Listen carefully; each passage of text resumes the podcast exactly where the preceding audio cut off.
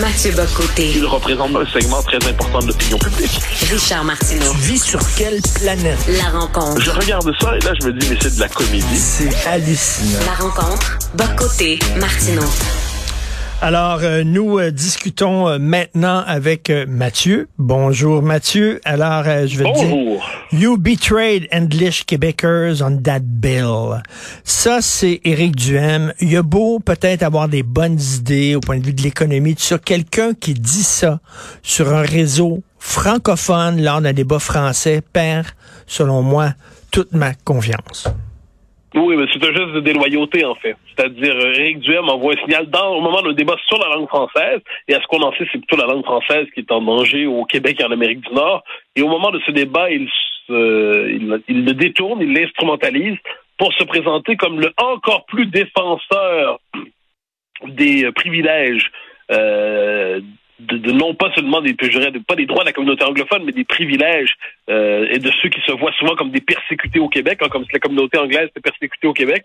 Il se dit, c'est aux libéraux, c'est moi votre vrai défenseur. Il y a quelque chose là-dedans d'un peu gênant de sa part, sachant que c'est un homme qui vient du nationalisme québécois, qui n'est pas étranger aux affects du nationalisme québécois, mais qui en ce moment se croit qu'il y a un créneau électoral pour lui dans cette, euh, cette partie de la population.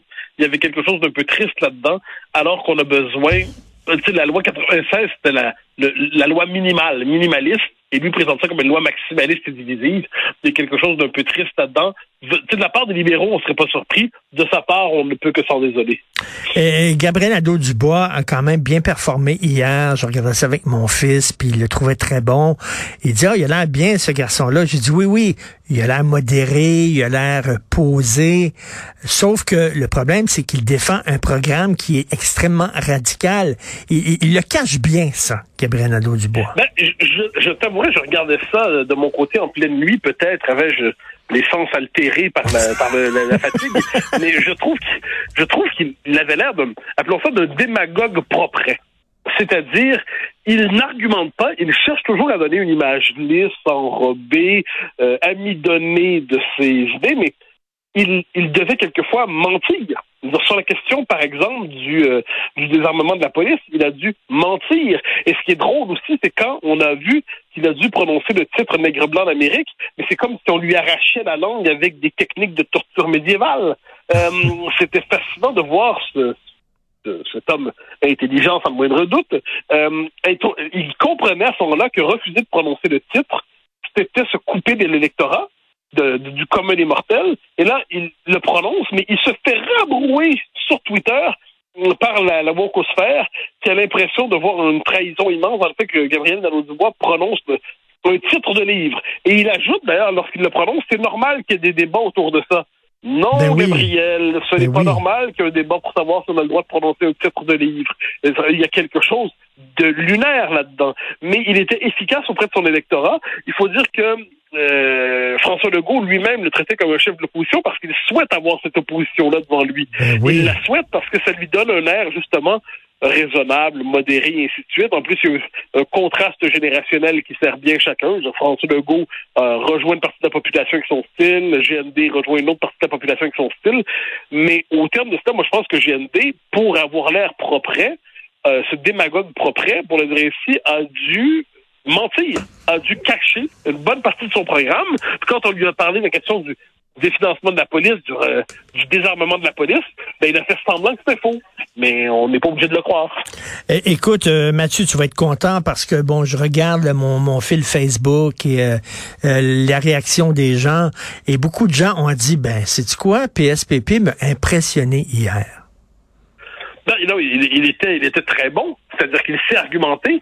La question qu'on peut se demander, mais ça, c'est une question de style probablement, c'est il, il proposait un exercice pédagogique de bonne foi. Je- Reste à voir si ça correspond à la définition de la politique. Hmm. Euh, il y a quelques moments où on l'aurait probablement souhaité plus combatif, plus mordant, mais puisque le l'ambiance générale consiste à critiquer la polarisation, à critiquer une politique trop musclée en ce moment, eh bien, le, la volonté d'avoir l'air apaisé qu'il avait le, servait auprès de cette tranche de la population ou des commentateurs qui se disent on a envie d'une politique plus calme. Euh, reste à voir quelle est la place des passions politiques, reste à voir quelle est la place du conflit en politique. je l'ai trouvé très bon lorsqu'il a euh, euh, confronté François Legault sur la question de la, langue, de l'immigration. Par exemple, François Legault va nous dire même à 50 000 immigrants par année, on peut pas on peut pas faire renverser la tendance en anglicisation. Et là, je hurlais dans mon salon en me disant mais mais vous, vous maintenez les marges, les seuils à 50 000. Donc, si vous reconnaissez vous-même qu'à 50 000, on réussit pas à les intégrer, pourquoi vous baissez pas les seuils? Donc, il y avait encore, moi, ça m'a frappé chez François Legault, il y avait le, désaccord de plus en plus visible entre euh, son discours et sa politique. Quand il dit on va être capable de gagner des pouvoirs, l'exemple qu'il donne, c'est en 1977, je pense. Ah non, non, non mais Ciboire, euh, mais en 1977, c'est une époque qui est la révolution tranquille. Les nationalistes mmh. québécois font peur au Canada. La menace du référendum est là, la menace de l'indépendance est là. Puis on nous a concédé quelques pouvoirs. Et là, on est dans une société, une situation où le nationalisme québécois ne demande rien, où il n'y arrête pas de répéter qu'il veut fonctionner dans des paramètres canadiens, où le mouvement indépendantiste n'est pas en très bonne santé, et puis on pense que le Canada va nous céder des pouvoirs essentiels. Ça devient une farce. On se demande si François Legault se croit lui-même. Mais euh, non, PSPP, dans tout ça, a bien joué son rôle, parce que je pense qu'il joue sur le long terme. Il, sait qu'il sera pas, euh, il ne sera pas premier ministre du Québec dans, dans, euh, dans trois semaines. le vrai enjeu pour lui, c'est que son parti ait quelques députés, puis que lui-même se fasse élire. Et ensuite, ce qu'il est en train de faire, ça je le vois, c'est pas c'est pas inintéressant. On le voit avec ses candidats, c'est qu'il est en train de ramener, de créer une nouvelle génération indépendantiste, une nouvelle génération nationaliste. Donc des jeunes, ça va te sembler étrange comme profil, parce que je vais en un qui fait du marketing, mais ce sont des jeunes qui réussissent bien leur vie, qui semblent, qui font partie de ceux qui qui appartiennent à la future élite de la société et qui embrassent à cause de l'indépendance. Alors qu'on présente normalement l'indépendance comme le fantasme des derniers cheveux gris du Québec. Et là, on nous dit non, il y a une nouvelle génération, il est en train de construire ça. Donc j'ai hâte de voir le résultat de tout ça. Mais hier, il était, il était très bon. Reste à voir qui était le plus efficace dans tout ça. Je pense que chacun parlait à son segment de la population. Euh, Pierre Bruno demandait hier à François Legault s'il était un souverainiste caché.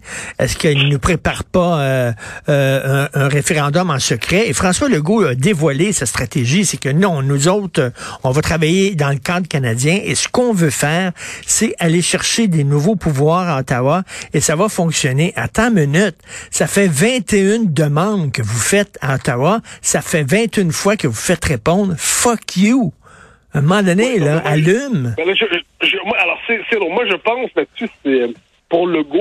Évidemment, je pense, moi, aujourd'hui, je pense pas qu'il y a un plan. Je pense pas du tout qu'il y a un plan. Je pense, tu connais ma théorie, que quand les fédéraux vont casser la loi 21 ou la loi 96, mais plus encore la loi 21, ils vont, les nationalistes, pour l'instant, répètent, on veut rester dans le Canada, euh, ils vont être obligés de réagir à ce moment-là. Ils vont être obligés de sortir de cette espèce de discours de confort.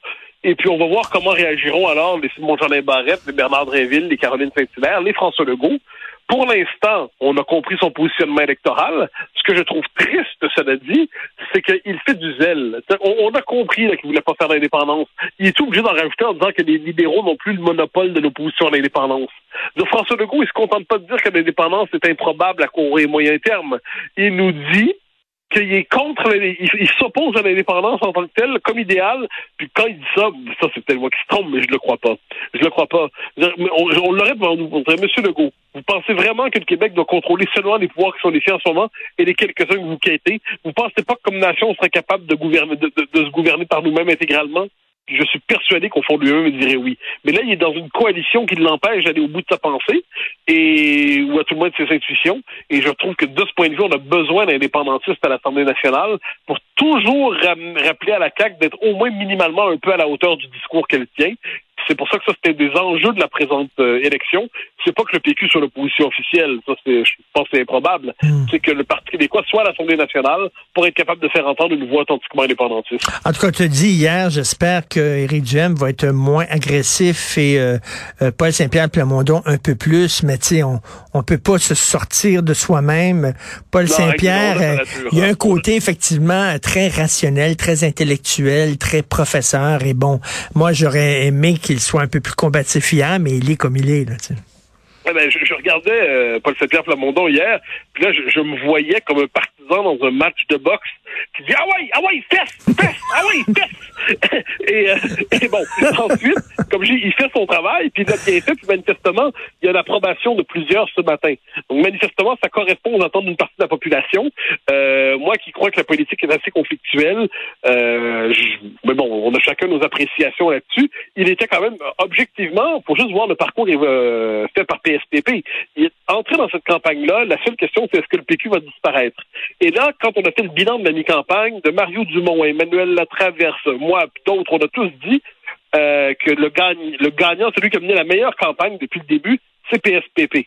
Donc, manifestement, il a réussi son coup. Puis, c'est probablement là-dessus, il faut toujours, quand on est selon son style, si on est selon son, si notre style s'accorde à notre nature, ça va bien fonctionner. Si on me demandait d'être une figure consensuelle, centriste, euh, toujours occupée à comment dire, à, à, à pousser l'euphémisme le plus loin possible, je pense que je serais pas convaincant.